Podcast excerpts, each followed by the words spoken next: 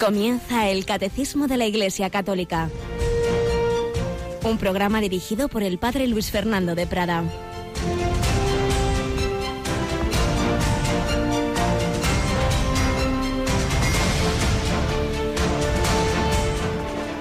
Alabados sean Jesús, María y José. Muy buenos días muy querida familia de Radio María, que estáis iniciando este día. Algunos quizá ya llevan algún tiempo levantados trabajando incluso, otros lo estáis haciendo ahora, vais camino del trabajo, del estudio, o estáis en casa, o estáis también los enfermos, las personas con algún tipo de dificultad en, en cama. Bueno, cada uno en las circunstancias en que la providencia le haya puesto. Hoy es un día muy particular para dar gracias a Dios, para pedir su ayuda, también para pedir su, su perdón, porque hoy son las témporas, témporas de acción de gracias. ¿Qué quiere esto decir? Bueno, es, un, es una memoria litúrgica con un origen en el mundo agrícola, cuando la mayor parte de las personas estaban en el campo, pues en esta época querían dar gracias a Dios por, por las cosechas recogidas en verano y pedir su ayuda para, para la siguiente temporada.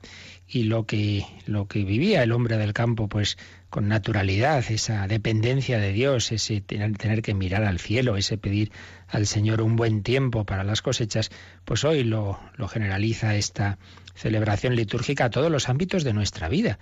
Y es que el ser humano lo sepa o no, o lo crea o no, no es nada ni nadie sin Dios, no somos nada sin aquel que nos sostiene en la existencia. Y eso debe plasmarse sobre todo en la oración y particularmente la oración, por un lado, de petición, pedid y se os dará, todo lo necesitamos, todo debemos pedirlo. Por otro lado, de dar gracias, eso de pedir y luego no dar gracias, pues no está nada bien.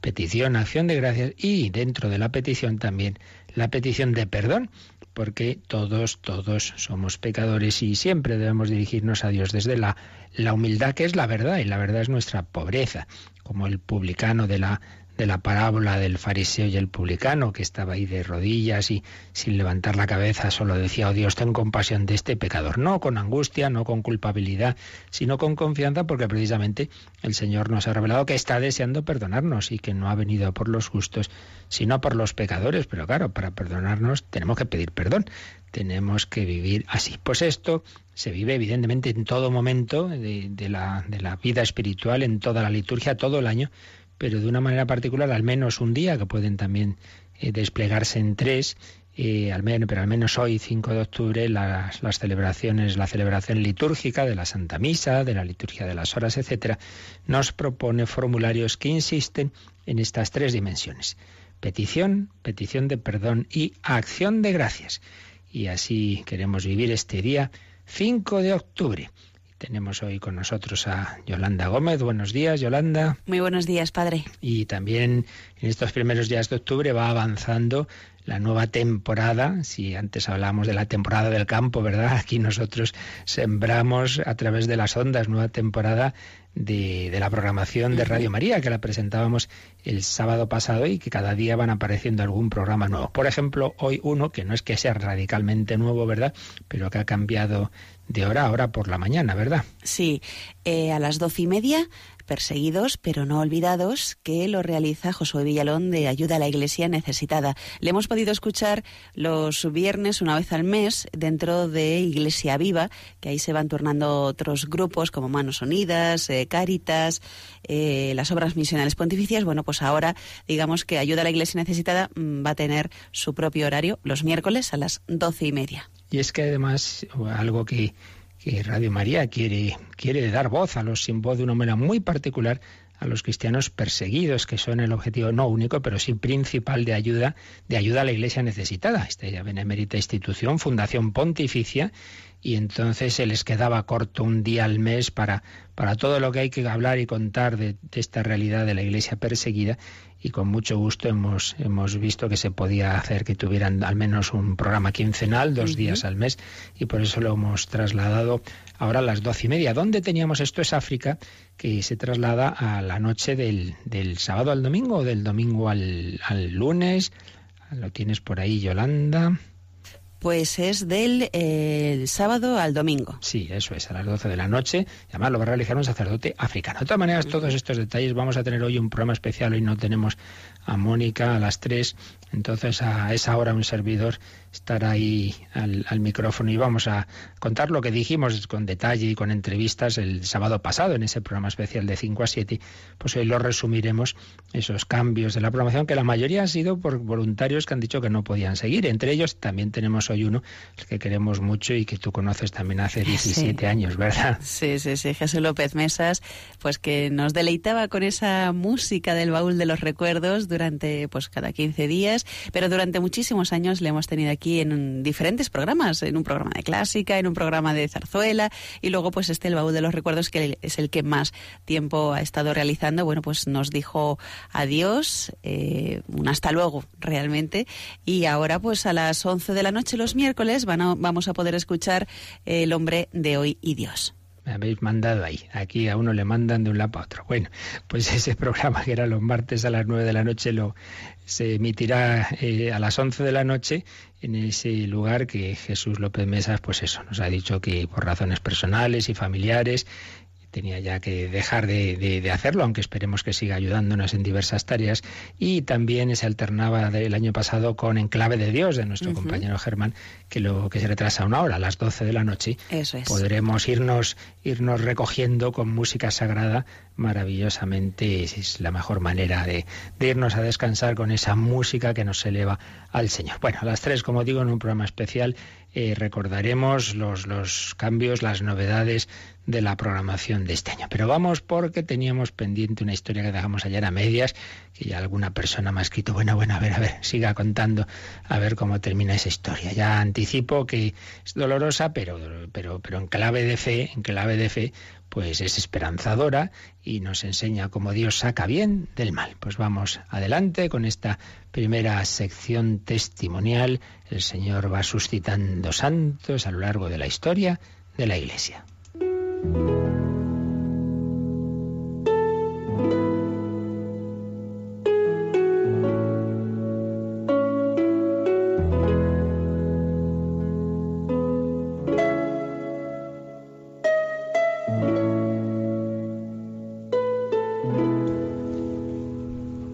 recordaréis que ayer comenzábamos a contar esta historia que el padre José Julio Martínez publicó en su día, ya por el inicio de los años 80, había recibido el relato absolutamente histórico, promenorizado desde la República Dominicana, donde diversas familias japonesas se habían, habían emigrado allí, se habían instalado, y entre ellas una familia en la cual las dos hijas eh, asistían a un colegio de religiosas y, se convirtieron al, cristianismo, pidieron el bautismo, hicieron la primera comunión, la confirmación, y una de ellas una de ellas llamada, eh, tomó de nombre cristiano María Trinidad, pues realmente el Señor movió su corazón de una manera especialmente intensa y no se perdía su misa diaria. De hecho, este artículo del, del padre José Julio tenía por título esta frase que ella repetía mucho, mi misa yo no me la pierdo. Y de hecho cuando empezó una nueva etapa en el colegio, eh, con horas tempraneras, pues decidió, me levanto a las cinco, ayudo en casa y para las seis estoy en el colegio para ir a misa porque mi misa yo no me la pierdo.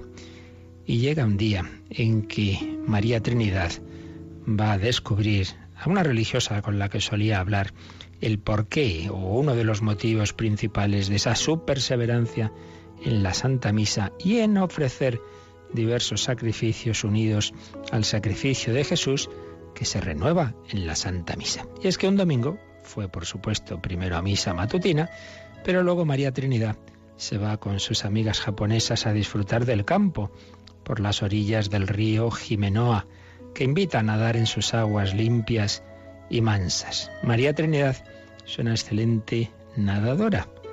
Se encarama uno de los árboles ribereños y no sabemos qué pasó exactamente. Se rompió una rama Cayó impreparada, el sitio tenía poca profundidad para amortiguar la caída.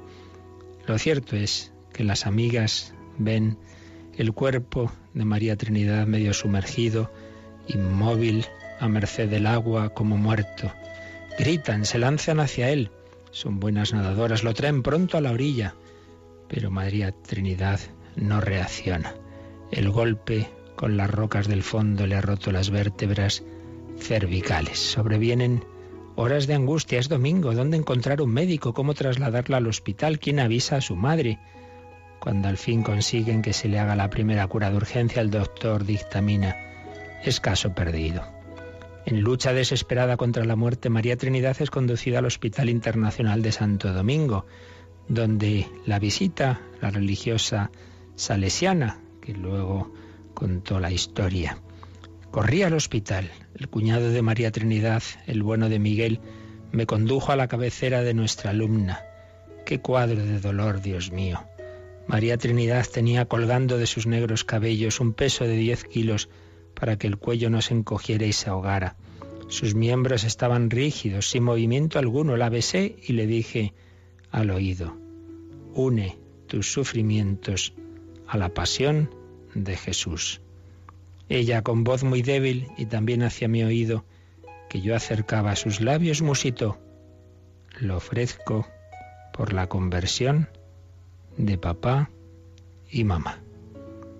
Y entonces comprendí aquella constante expresión suya, mi misa yo no me la pierdo. Era tan grande, tan difícil lo que deseaba conseguir. Lo mismo que la oración, el sacrificio personal de María Trinidad quedó unido al sacrificio redentor del Calvario. Fue un sacrificio no solo prolongado, por días, semanas, meses, sino más penoso a cada hora que pasaba. Por la inmovilidad de la cama y la deficiente circulación sanguínea, se le abrieron unas llagas purulentas cuyo olor repugnante llenaba la habitación y contristaba a los visitantes. Era la juventud de María Trinidad luchando contra la gangrena mortal. Unos momentos de alivio apaciguaban esta lucha, eran los momentos en que un sacerdote le traía la Sagrada Comunión. Pero una tarde María Trinidad puede exclamar, todo está cumplido. Y muere como el divino fracasado del Gólgota, sin ver realizado el ideal al que consagró la vida. Recordemos que sus padres eran paganos, y su padre en particular había abandonado la familia, vivía con otra mujer. Ella ofrecía todo por la conversión de ambos, no lo vio en vida. Pero desde ese momento de su muerte nadie sintió en torno a la muerte el olor que antes era insoportable. Los días siguientes, su madre, sumida en pena inmensa, cuando ve que una persona amiga va a misa, le entrega la fotografía de María Trinidad y le dice, ¿vas a la misa de los cristianos? Eso es lo que más alegraba a mi hija ya que ella ahora no puede ir, llévate su fotografía para que esté contigo durante la misa. Luego me la devuelves. Y la buena mujer japonesa, al contemplar la imagen de su querida hija, que viene de haber estado en misa, entre comillas, cree sorprender en ella una alegría, una sonrisa que le inunda el corazón de consuelo y la trae cada vez más hacia Jesús. Y de hecho, después de suficiente preparación, pide el bautismo y en la Nochebuena de 1972 queda hecha cristiana con el nombre que había tomado su hija, María Trinidad. Nos queda el padre todavía. A los seis años de fallecida nuestra protagonista exhuman su cadáver para colocarlo en un panteón familiar. Todos piensan que solo encontrarán los huesos, pero oigamos de nuevo a la hermana salesiana del Colegio Altagracia, María Luisa Hidaca, hermana de María Trinidad, la otra hermana japonesa de esta chica, me conduce al campo santo. Al llegar yo destapan el féretro y aparece el cuerpo de María Trinidad. ¡Qué impresión! Está intacta. Su rostro fresco y rosado, sus ojos abiertos, su cuello normal, sus manos oscuras sin ningún mal olor. Celebramos, perdón, cerramos piadosamente el ataúd y lo, lo colocamos en su nuevo nicho. María Trinidad no vio la eficacia de su sacrificio, pero la eficacia fue completa, porque después de convertida y bautizada la madre, el padre seguía lejos, con otra mujer, con otros hijos, pero en un momento tiene una especie de visión, se le aparece su hija, que le dice, papá, debes bautizarte. El hombre rechaza esa visión, pero ella insiste y apremia, papá, bautízate pronto. y al fin triunfa la gracia impetrada por María Trinidad con su oración, su misa diaria, su calvario sangriento en el hospital. El señor Hidaca, ya viejo y enfermo, vuelve a su mujer y sus hijos, les pide perdón sinceramente, les dice que quiere ser cristiano y debidamente instruido recibe el bautismo con el nombre de Juan y muere el 11 de agosto de 1979. El sacrificio de una chica joven, el sacrificio de una buena cristiana, cuyo cuerpo incorrupto exultará de gozo cuando a su lado coloquen el de, el de su padre pródigo, por así decir, por cuya salvación había renovado muchas veces una ofrenda del más puro amor. Esta chica que decía, mi misa yo no me la pierdo, vivió la misa sangrienta de su accidente, de su dolor ofrecido por la conversión de papá y mamá. No lo vio en vida, lo vio después de muerta. Pues damos gracias a Dios de que suscita tantos santos no conocidos, ¿verdad? No sabíamos nada de esta chica. Pues cuántos casos habrá así, incluso pues con estos signos extraordinarios, el cuerpo incorrupto, esa, esa aparición que hace a su padre, esa conversión que obtiene desde el cielo. Pedimos al Señor que nos ayude también a nosotros a seguir sus huellas, que nos ayude a seguir el camino de la santidad al que nos llama a todos.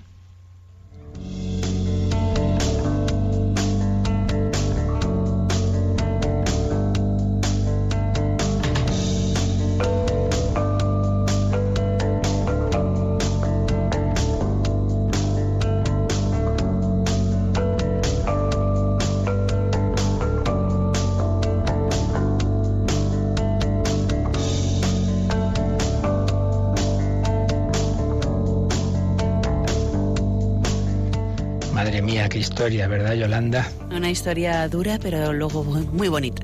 Es dura, en efecto, y es que el Señor, pues, eh, ha creado un mundo en el que ha dejado el dolor el, generado por nuestro pecado, pero que Él lo ha convertido en instrumento de amor y de redención. El propio Hijo de Dios hecho hombre asumió la cruz y nos enseña a asumirla también nosotros y a convertir, pues, lo que principio sería un desgraciado accidente, pues a la luz de la fe se convierte en, en colaboración con la redención de Cristo, lo que diría San Pablo en Colosenses, completo en mi cuerpo lo que falta la pasión de Cristo, sufriendo, sufriendo por, por la Iglesia, nuestros sufrimientos físicos o espirituales unidos al, al Señor Jesús que cargó con la cruz, tienen esa virtualidad de colaborar a la redención del mundo. Por eso por la mañana ofrecimiento de obras decimos con mis obras, oraciones, sufrimientos y alegrías.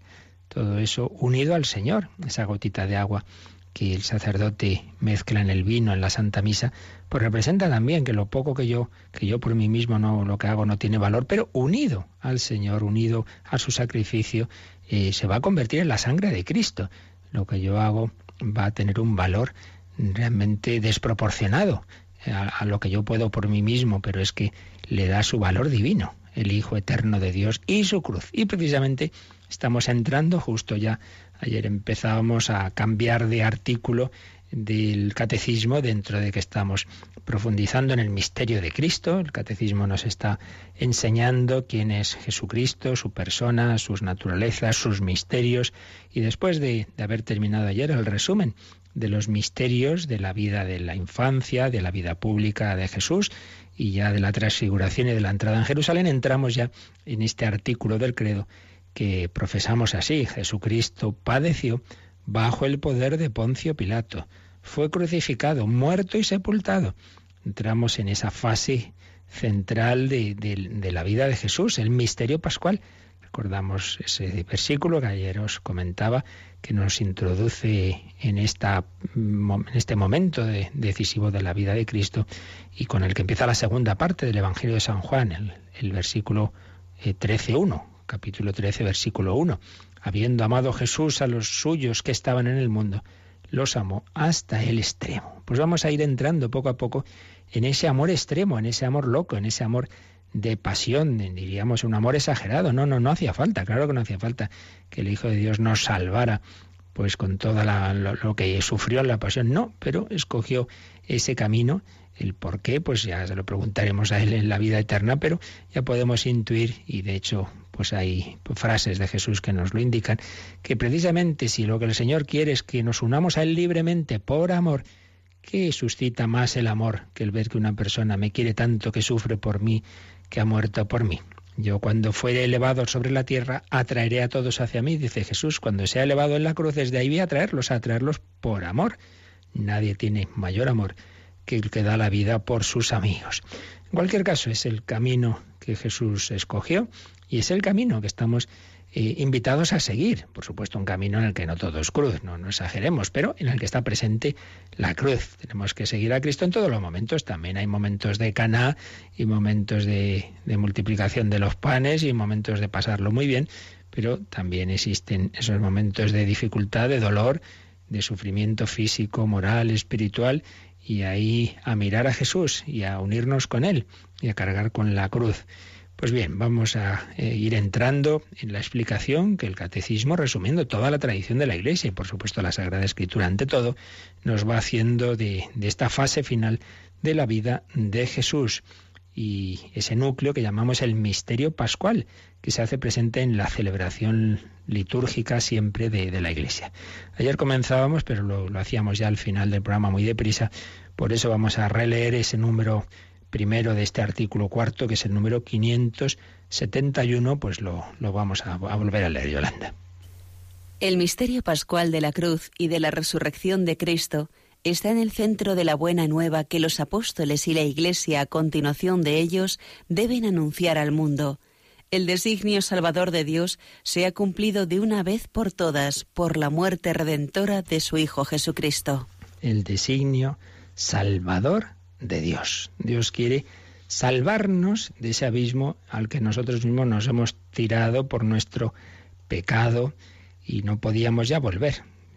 Primero, la distancia entre el hombre y Dios, entre la criatura y Dios es infinita porque Él es el creador y nosotros somos criaturas. Pero es que encima la hemos hecho mucho más grande al cometer el pecado, el pecado original y todos los demás pecados, pues nos han separado de Dios. Yo ya no puedo volver por mis fuerzas. A veces decimos, bueno, yo peco, ya me convertiré. Bueno, te convertirás si en ese momento tienes la gracia para convertirte. A ver si te crees que eso es así automático, a ti te dé la gana. Muchas veces uno se va alejando de tal manera que ya hasta pierde la fe y ni conversión ni nada.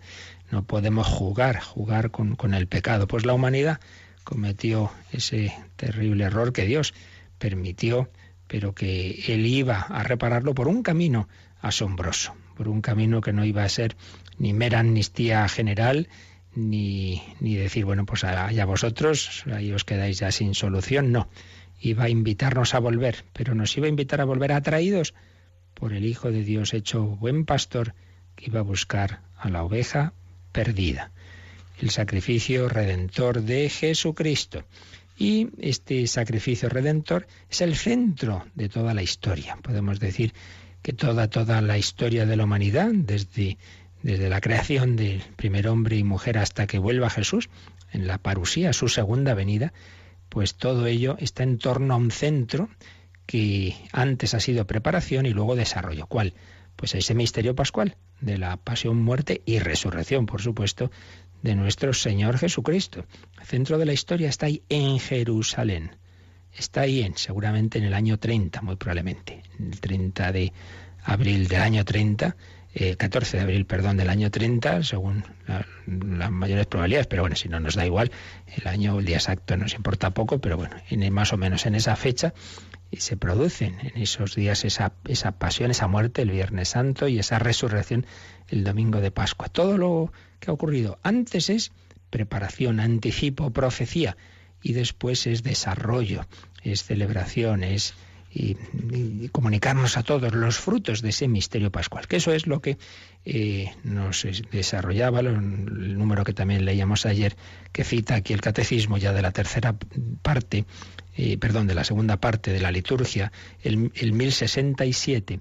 Ahí nos dice cómo ese misterio pascual, esa, ese momento central, es lo más importante de la, de la liturgia, particularmente de la Santa Misa. Vamos también a releerlo porque es muy importante para que nos demos cuenta de, de lo importante de esa, de, esa liturgia, de esa misa, que esa chica japonesa decía, yo mi misa no me la pierdo, vamos a ver qué es lo que está de núcleo de esa celebración litúrgica. Cristo el Señor realizó esta obra de la redención humana y de la perfecta glorificación de Dios, preparada por las maravillas que Dios hizo en el pueblo de la antigua alianza, principalmente por el misterio pascual de su bienaventurada pasión, de su resurrección de entre los muertos y de su gloriosa ascensión. Por este misterio, con su muerte destruyó nuestra muerte y con su resurrección restauró nuestra vida pues del costado de Cristo dormido en la cruz nació el sacramento admirable de toda la Iglesia. Por eso, en la liturgia, la Iglesia celebra principalmente el misterio pascual por el que Cristo realizó la obra de nuestra salvación. Es un número que prácticamente todo él es una cita de la Constitución Sacrosantum Concilium, que fue el primer documento que aprobó el Vaticano II que es el documento que se refiere a la liturgia, Sacrosantum Concilium, número 5. Entonces, cosas que podemos aquí destacar. Por un lado, que la obra de la redención humana a la vez es la obra de la perfecta glorificación de Dios. Todo es para gloria de Dios. Hombre está llamado a dar gloria a Dios, pues bien, el hombre Cristo Jesús, Hijo de Dios, la persona divina hecha hombre, es el que glorifica a Dios, esa humanidad, esa acción libre de Jesús, esa su vida humana ofrecida al Padre, y muy particularmente en ese momento de máxima entrega y amor que es, que es, la, que es la pasión, con ello a la vez que nos salva está glorificando, glorificando a la Santísima Trinidad, obra de la redención humana y de la perfecta glorificación de Dios, obra preparada por las maravillas que Dios hizo en el pueblo de la antigua alianza, muy particularmente, claro, la, la, fiesta de las fiestas de los judíos, la Pascua, ese cordero que inmolaban pues en recuerdo celebrativo y objetivo, no, mero, no meramente algo subjetivo, sino como haciendo presente esa, esa salvación que Dios había hecho del pueblo de Israel, esclavo en Egipto bajo el dominio del faraón, a través del desierto llegan a la tierra prometida y, no mueren los primogénitos de los israelitas como así de los egipcios, porque con la sangre de ese cordero se han untado las jambas de las puertas. Todo era profecía. Y vamos a ser liberados nosotros de una esclavitud mucho peor, la de la del ambiente mundano bajo un faraón que es el príncipe de este mundo, el demonio, y vamos a ir a través del desierto de esta vida, con sus momentos buenos y malos, a la tierra prometida del cielo, guiados por el nuevo Moisés Jesucristo, liberados de, la muerte eterna por una sangre. La sangre no de este corderito que estamos ahora comiendo, sino del Cordero de Dios que quita el pecado del mundo, que también vamos a comer porque vamos a poderlo comulgar en la Santa Misa. Tomad y comed, tomad y bebed sangre derramada por vosotros y por todos los hombres para el perdón de los pecados. Sangre del Cordero inocente ofrecida por nuestra vida. Todo el Antiguo Testamento está preparando ese sacrificio, ese misterio pascual. Misterio pascual, que sigue diciendo el Vaticano II y citando aquí el Catecismo, pues consiste ante todo en su bienaventurada pasión, su resurrección y su gloriosa ascensión, el paso de esta vida al Padre, a donde llega la humanidad de Cristo en su ascensión. A la derecha del Padre hay un hombre la humanidad está ya en la Trinidad. Uno de la Trinidad es hombre para siempre, porque Jesús no es que se hizo hombre treinta y tantos años y luego dijo, bueno, pues hala, ya he terminado. No, el Hijo de Dios en el cielo sigue siendo hombre, sigue amándonos con corazón humano. Por eso la Iglesia venera el corazón de Jesús no como una reliquia, pueda venerar aquí la reliquia de Santa Teresa, no, sino que es un corazón vivo, latido, latiendo de amor de una persona viva, de una persona divina, pero que tiene una humanidad que, está resucitada y gloriosa en el cielo y nos ama no solo con amor divino, sino con amor humano. Misterio pascual, Cristo a la derecha del Padre, y por este misterio, con su muerte destruyó nuestra muerte, y con su resurrección restauró la vida. Y se recuerda también ese tema tan bello de que del costado de Cristo dormido en la cruz nació el sacramento admirable de toda la Iglesia. ¿Qué quiere esto decir? Sabemos que un soldado atravesó, atravesó el costado de Cristo con la lanza y al punto salió sangre y agua. Entonces hay aquí un recuerdo simbólico de cómo una de las formas en que se nos cuenta en el Génesis la creación de la mujer, evidentemente con, con lenguaje, pues eso, simbólico. Eh, cuando se dice que, que la formó Dios de una costilla de Adán, es una forma de decir que ambos son de la misma naturaleza, que ambos son de la misma dignidad y también de explicar la atracción mutua, puesto que, digamos, proceden del mismo ser que tiende a unirse. Bueno, pues realmente la nueva Eva es la Iglesia, es la Iglesia personificada en María y también nace del costado de Cristo. Nace de ahí porque esa sangre y agua que brotan tras la lanzada son símbolo de los sacramentos por los que nos integramos en la Iglesia, en el cuerpo de Cristo, el agua, el bautismo. Hay que nacer de nuevo. Si no naciereis de nuevo no entraréis en el reino de los cielos. Y la sangre, sangre, símbolo de la Eucaristía. La Iglesia nace de la Eucaristía, la Eucaristía celebra la Eucaristía, la hace la Iglesia, la Iglesia hace la Eucaristía y la Iglesia nace de ahí, hay una mutua circularidad. Por eso, dice, termina este número, 1067, en la liturgia la Iglesia celebra principalmente el misterio pascual, por el que Cristo realizó la obra de nuestra salvación. Que estemos celebrando en la Navidad, por ejemplo, el nacimiento de Jesús, sí, pero siempre al final llegamos a, al final no, al centro de la Santa Misa, a ese momento en el que especialmente se hace presente esa muerte. Tomad y comed, tomad y bebed sangre derramada por vosotros y por todos los hombres. El misterio pascual, centro de la historia, el misterio pascual, centro de la liturgia católica. Pues este es el primer número, el 571, que el catecismo dedica a empezar a entrar en, en la explicación de, de esta fase eh, decisiva de la vida de Jesús. Vamos a darle gracias al Señor. Él es el esposo que ha querido enamorar a la esposa, que nos quiere llevar con él.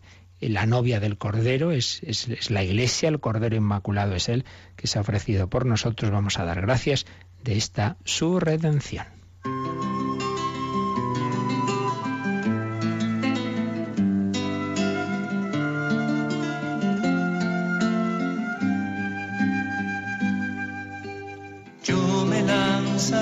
desde los cielos para rescatar a mi amada, dice el Señor, para salvar a mi amada de ser atravesada por la lanza de muerte del acusado.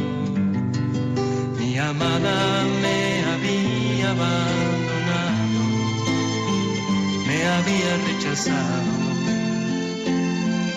y se había marchado de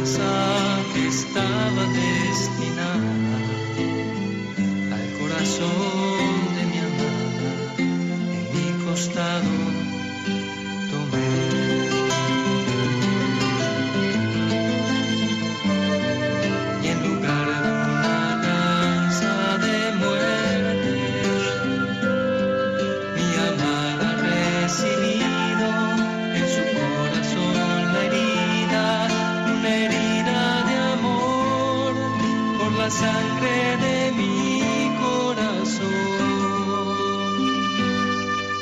Y así mi propia sangre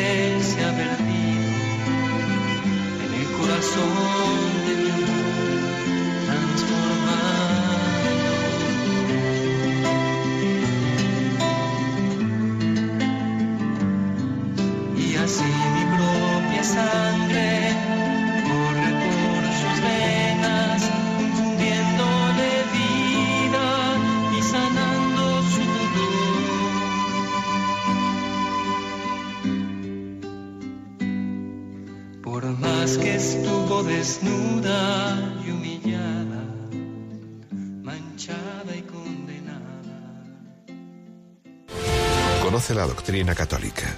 Escucha el catecismo de martes a jueves de 8 a 9 de la mañana. Y los sábados, a la misma hora, profundizamos en los temas tratados en el programa En torno al catecismo. Es la amada de Jesús, somos cada uno de nosotros. Él ha saltado del cielo a la tierra y de la tierra ha bajado a lo más hondo la cruz, la pasión, la humillación. Luego ha descendido al lugar de los muertos, al Seol, para también y anunciar la buena noticia a los que habían fallecido, a los difuntos anteriores a él y que esperaban también su venida. Y con todos abrirnos la puerta del cielo. Al entrar Jesús en, en, el cielo por su ascensión, pues nos abre esa puerta también nosotros si vivimos, si sufrimos, si morimos unidos a Él, también reinaremos con Él. Misterio pascual, ese paso de este mundo al Padre, dando ese salto, ese salto con esa pértiga, podemos decir, de amor que es la cruz. Bien, así nos introduce el catecismo en este apartado del credo que nos va a hablar de la pasión. Vamos al siguiente número, el 572, que nos da una clave muy importante. Todo lo que vamos a ver, todo lo que ocurrió, toda esa pasión, fue porque sí, fue simplemente circunstancias humanas que coincidieron o están en el designio divino. Vamos a leer ese número. La Iglesia permanece fiel a la interpretación de todas las escrituras dada por Jesús mismo, tanto antes como después de su Pascua. ¿No era necesario que Cristo padeciera eso y entrara así en su gloria? Los padecimientos de Jesús han tomado una forma histórica concreta por el hecho de haber sido reprobado por los ancianos, los sumos sacerdotes y los escribas, que lo entregaron a los gentiles para burlarse de él, azotarle y crucificarle. Es decir, todos esos acontecimientos históricos que sabemos que ocurrieron, que por cierto no están solo en, el Nuevo Testamento. Tenemos alusiones en fuentes paganas y judías a esa muerte de, de, Jesús, como en su momento vimos. Pero digo, esos acontecimientos históricos, ¿por qué ocurrieron? ¿Qué sentido tiene? No, simplemente, pues claro, pues, pues como en otros casos, ¿no? Un hombre ahí que le seguían otros, suscitó envidias, eh, recelos, se opuso a las autoridades del momento, entonces bueno, pues se dieron una serie de circunstancias, luego encima Judas hizo esto y claro, pues bueno, pues ocurrió esto así como, como podía haber ocurrido otra cosa. Así porque sí, pues no. No es eso, evidentemente. Estaba anunciado en las escrituras del Antiguo Testamento, muy particularmente en los cánticos del siervo de Yahvé, sobre todo ese capítulo impresionante el capítulo 53 del profeta Isaías, empezando en el final del 52, que la Iglesia lee siempre en el Viernes Santo, pues ahí estaba ya anunciado los sufrimientos de un, inocente que ofrecería su vida, sus sufrimientos por la salvación de todos, y por supuesto, pues en los anuncios del, propio Jesús, antes de, la pasión, como ya vimos, y después, de hecho aquí se nos ha citado una frase que Jesús dice a los de Maús, Jesús resucitado, al que no habían reconocido, esos dos discípulos de Maús que se habían desanimado, que digamos habían perdido la fe, la poca que tenían en Jesús cuando habían visto que había muerto en una cruz, entonces todo lo que a ellos les había escandalizado, Jesús en cambio les dice, pero no era necesario que el Mesías, el Cristo, padeciera eso para entrar así en su gloria. Pero hombre, eso que a vosotros os escandaliza, os ha hecho perder la fe, pero no estaba anunciado, pero no era el camino, pero no era necesario, pero no os lo había dicho 40 veces, que, iba a, a, morir, que me iban a, a entregar a los gentiles, que me iban a crucificar y luego a resucitar, pero no os lo había dicho. Entonces sigue diciendo el Evangelio, el capítulo 24 de San Lucas, que les fue explicando lo, que en las escrituras hablaba de él. ¿Qué daríamos por haber tenido entonces una grabadora digital y haber oído esa clase de Biblia? Que el propio Jesucristo, el Hijo de Dios, el que ha inspirado las escrituras, les explica a estos discípulos cómo el, el Antiguo Testamento hablaba de él, cómo anunciaba ya su pasión, que no daríamos por haber oído esa clase. Pero bueno, el Señor luego lo inspira a su iglesia en toda la tradición y en toda la reflexión teológica. Y sigue diciendo el catecismo que esos padecimientos de Jesús sí tomaron una forma histórica concreta al ser reprobado por los ancianos, somos sacerdotes, escribas, los gentiles, sí. Esos fueron los instrumentos humanos, pero instrumentos humanos de un plan divino. Por eso aquí se nos cita al margen un número que veremos un poco más adelante, pero que conviene leer ya ahora, porque nos da esa clave de por qué ocurrió todo lo que ocurrió en esa pasión. Vamos a saltar al 599, el 599, un poquito más adelante, como digo, pero lo leemos ahora para ver el sentido de, de esta muerte de Jesús en el plan de Dios. La muerte violenta de Jesús no fue fruto del azar en una desgraciada constelación de circunstancias. Pertenece al misterio del designio de Dios, como le explica San Pedro a los judíos de Jerusalén ya en su primer discurso de Pentecostés. Fue entregado según el determinado designio y previo conocimiento de Dios. Este lenguaje bíblico no significa que los que han entregado a Jesús fuesen solamente ejecutores pasivos de un drama escrito de antemano por Dios. Bueno, este es un número muy importante y además que tiene aplicación también a circunstancias de nuestra vida. La muerte violenta de Jesús no fue fruto del azar, en una desgraciada constelación de circunstancias. ¿Por qué murió Jesús? Pues mire usted, que coincidió que estaba entonces eh, Caifás, que era un elemento, y luego Judas pues hizo esto otro, Pedro fue cobarde, al final qué mala pata, ¿no? Todo coincidía, no hombre, no, no fue fruto del azar, pertenece al misterio del designio de Dios.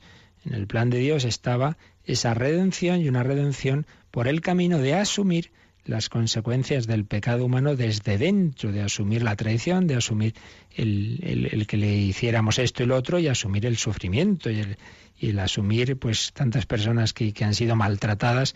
El Hijo de Dios también quería ser maltratado. Entonces aquí hay algo, claro, que, que nunca vamos a, a saber entender bien. Perdón. Y es que esto ya vimos algo en su momento y es el misterio de los misterios. ¿Cómo se conjuga?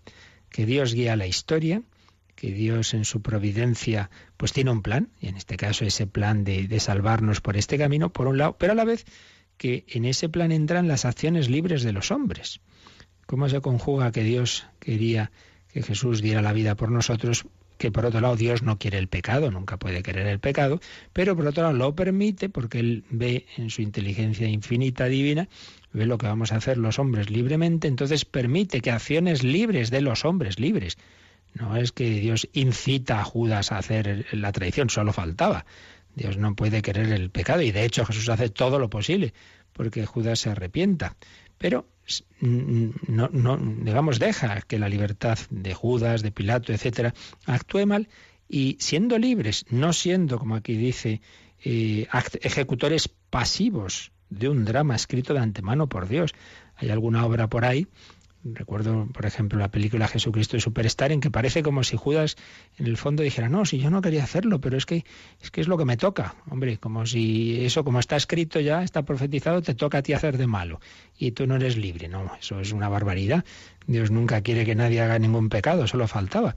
Pero Él lo sabe, Él ve lo que vamos a hacer libremente libremente, pasos que vamos dando que nos van llevando al pecado, al pecado que Dios detesta y Dios no quiere, pero que él, ve y, dice, bueno, pues ya que esto lo va a hacer libremente, va a contribuir a que se realice de esta forma este plan, que esto sí que lo quiero yo, dar la vida, quiero dar la vida por todos. Entonces, no lo sabremos entender porque esto supera la cabeza humana. ¿Cómo vamos a meter en nuestra cabecita el plan de, de, la inteligencia infinita de Dios en el que entran todos estos factores, verdad? Su propio plan, el Hijo de Dios hecho hombre, la libertad de uno y de otro, el conjugar todo, eso es que no, no, hay, no hay ordenador en que entren esos datos y mucho menos en nuestra cabeza. Pero lo creemos así que por un lado fueron acciones libres de los hombres, pero por otro lado esto no fue casualidad, esto no fue fruto del azar, dice aquí el catecismo, sino que pertenece al designio de Dios. Y por eso San Pedro en su primer discurso público, después de bueno, el mismo día de Pentecostés, les dice al pueblo que Jesús fue entregado según el determinado designio y previo conocimiento de Dios. Esto no ha sido casual, no, no, estaba en el plan de Dios. Eh, y, pero repetimos que no por ser un plan de Dios quiere decir que los que actuaron como, como Pilato, como Caifás o como Judas fueran ejecutores pasivos, como que no hubieran tenido libertad y fueran marionetas o actores a los que el director les dice, oye, te toca hacer esto. No, lo hicieron libremente. Aplicación a nuestra vida. Pues ha ocurrido no sé qué evento trágico. Pues una persona iba conduciendo mal y he atropellado a mi hijo Dios quería directamente eso, hombre, no, Dios no quiere que una persona conduzca mal, Dios no quiere ese pecado, Dios no quiere en sí mismo, en sí mismo eso. Pero es verdad que una vez que Dios que lo ve y, lo permite, podemos decir, bueno, pues pues acepto la voluntad de Dios, porque al menos lo ha permitido, podría haberlo evitado. Si lo ha permitido es porque Él en su, en su providencia, en su inteligencia infinita, ve que hay, a pesar de la apariencia, ahí hay unos bienes que nosotros quizá no veamos en ese momento, muchas veces los vemos después, ¿verdad? Ven unos bienes que, que, que, Él saca de todo eso. Bueno, la historia que hemos contado hoy, ¿no?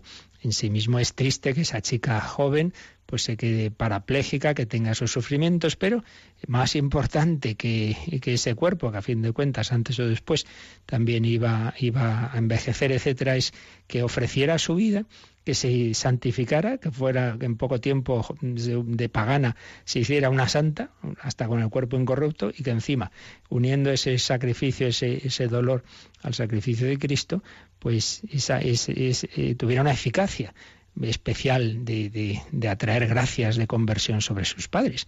Pues al final eso resulta mucho mejor que no el que esa chica, pues bueno, hubiera llevado una vida normal, pero no se hubiera santificado y hubiera sido esa colaboradora tan extraordinaria en el plan de Dios. No podemos apurar la interpretación de las cosas, aquí siempre entra el misterio, pero el pueblo cristiano sencillo siempre ha dicho al final, no, bueno, pues el Señor así lo ha lo ha permitido, el Señor así lo ha querido, bendito sea Dios, no con mera resignación de, bueno, no hay más remedio que aguantarse, ¿no? Sino decir, mira, Señor, tú sabes más que yo, yo me fío de ti. Y es que siempre hay que mirar a Jesús. Es decir, si, si, si Él asumió tanto dolor, tanto sufrimiento con la, con la cruz, y al final todo va a terminar en la victoria, pues tenemos que ver eh, siempre detrás de todo sufrimiento propio o ajeno, o cercano o lejano, tenemos que ver ese misterio pascual ahí está la cruz de Cristo, pero ahí está también su resurrección, ahí está su victoria. Entonces lo realmente importante es no que suframos esto o lo otro, sino que lo unamos al Señor, que no lo vivamos con, amargura, con, con rebeldía, sino con confianza.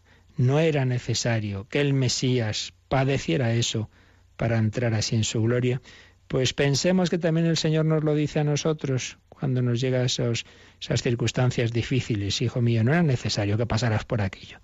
Pues yo creo que cuando miramos hacia atrás, y a mí me pasa, momentos difíciles de la vida, que uno en ese momento estaba diciendo, Dios mío, Dios me ha abandonado o tal, y luego uno dice, ah, pues fíjate, me vino bien, aprendí, maduré, me hizo más comprensivo, se purificó mi fe, se purificó la vocación, momentos de dificultad, pues luego muchas veces ya vemos, ya incluso en esta vida, sus frutos, que no será pues ya la luz de Dios en la eternidad, cuando nos daremos cuenta de que cosas que nos han parecido muy malas, pues fueron buenas, y viceversa. A lo mejor cuando nos iba muy bien, pues eso nos apartó de Dios y vivimos en plan superficial. ¿Cuántas personas les ha venido bien pues una enfermedad, una ruina, un problema para, para hacerse más profundas, porque vivían en la inconsciencia, vivían en la superficialidad, vivían pensando que aquí todo es vivir para la pasarela.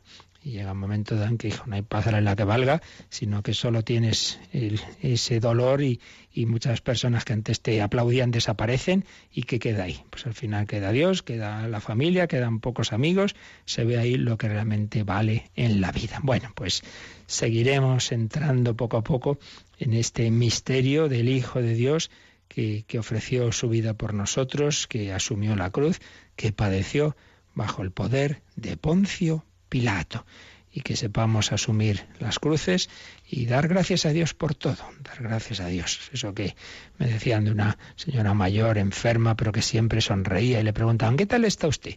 Y sonriendo decía, mal, gracias a Dios, mal, gracias a Dios. Pues no está mal, ¿qué os parece?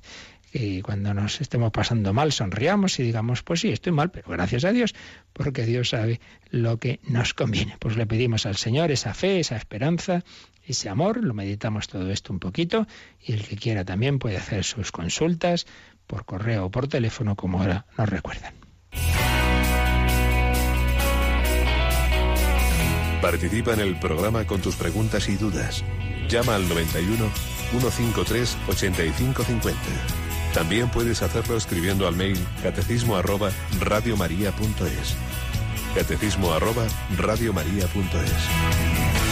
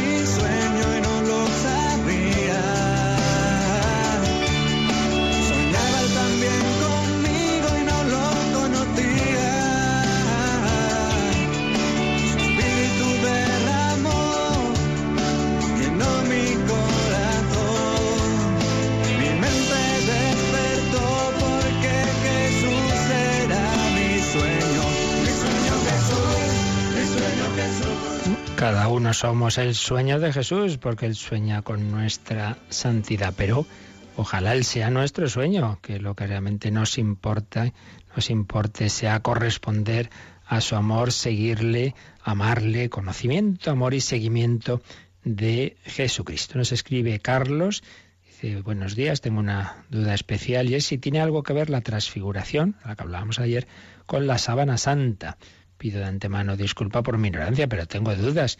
Y ahora, gracias a Radio María, me estáis sacando de muchas dudas. Bueno, en primer lugar, que nadie tenga miedo de preguntar cualquier cosa, porque nadie sabemos, yo el primero que yo muchas cosas no las sé y hay que preguntarlas. Así que nada de, de tener miedo a preguntar algo por supuesta ignorancia, porque todos somos muy ignorantes y así vamos aprendiendo. Y, y- y la pregunta que hace, ¿no? Si tiene que ver la transfiguración con la sábana santa. En primer lugar, dejemos siempre claro que la sábana santa realmente es una reliquia maravillosa y desde un punto de vista científico no tengo la más mínima duda de que es un, un regalo de Dios al, al hombre que se cree que por creerse muy científico se rechaza la fe y justamente a través de la ciencia, pues es de los casos más claros, ¿no? De que solo el que no quiera ver que no vea, pues siempre hay quien se agarra a cosas, como pasó en los años ochenta y tantos, ¿no? Con, con esa datación mal hecha de, que estaba hecha en la Edad Media, etcétera. Bueno, pero dicho eso, hay que decir que la Sábana Santa es algo científico, pero no es un tema de fe. Es decir, no podemos poner nunca al mismo nivel eh, algo que, nos llega por un, por un camino histórico y que luego la ciencia investiga con lo que es la revelación. No podemos poner, comparar eh, algo que se nos cuenta en los evangelios con este, con algo así. Ahora, dicho eso, bien la pregunta. Bueno, ¿y cómo se formó esa imagen en la sábana santa? Hay diversas explicaciones que ninguna es satisfactoria porque realmente es asombroso y milagroso, como pasa con la tilma de la Virgen de Guadalupe, que nadie sabe explicar cómo se ha formado esa imagen. Entonces hay quien dice, bueno, pues a lo mejor fue justo en el momento en que Jesús resucitaba, como que da un flash ese cuerpo al, empezarse a iluminar y queda la fotografía de cómo estaba eh, tras la pasión, ¿no? Bueno, es una teoría, hay quien, quien defendió eso, pero hay quien piensa que no. Entonces, en ese, en ese sentido podría parecer algo así como, como con la transfiguración en el sentido de que ese cuerpo de Jesús se iluminó en el monte Tabor, que a lo mejor pudo ocurrir algo así. Bueno, pudiera ser, pero en principio no, no, no veo relación entre, entre la transfiguración y la sábana santa. La transfiguración ocurre en vida eh, de Jesús, es ese momento en que ese cuerpo pues recibe como manifiesta hacia afuera esa, esa luz de su divinidad y en cambio la, la, sábana santa es la que envuelve el cuerpo de Cristo cuando ya es un cadáver. Eh, luego, el, por qué se ha formado esa imagen tan asombrosa, eso repito, pues es un tema científico que, que, no está nada claro, pero en principio yo no veo relación con, con la transfiguración, como no fuera algo tuviera algo que ver con que hubo un momento de, de glorificación de ese cuerpo eh, que está en la sábana y, entonces se forma esa especie de fotografía pues y que algo así pudo pudo ser algo parecido a lo que ocurrió en la transfiguración. Muy bien, no tengas reparo, Carlos, ni cualquiera en preguntar lo que sea. Pues pedimos al Señor lo que realmente tenemos que hacer es, y más hoy, hemos dicho, día de témporas, pedir, pedid y se os dará, dar gracias y siempre con espíritu humilde de pedir perdón de nuestros pecados. Y os recuerdo que en el nuevo horario de, y de la nueva programación, un servidor pues empieza casi el día y lo termina también casi, porque a las 11 de la noche tendremos el hombre de hoy Dios con un tema precioso. Empezamos a tratar en este curso la esperanza, la esperanza. Pues esta noche os espero a las 11 para hablar de esa realidad tan, tan bella que, en el fondo nos da la Virgen como vida, dulzura y esperanza nuestra. Y por su mediación pedimos la bendición, la bendición de Dios Todopoderoso, Padre, Hijo y Espíritu Santo, descienda sobre vosotros. Alabado sea Jesucristo.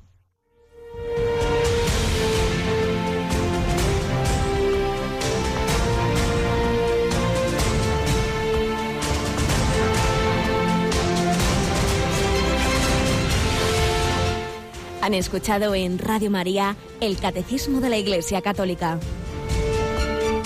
Un programa dirigido por el Padre Luis Fernando de Prada.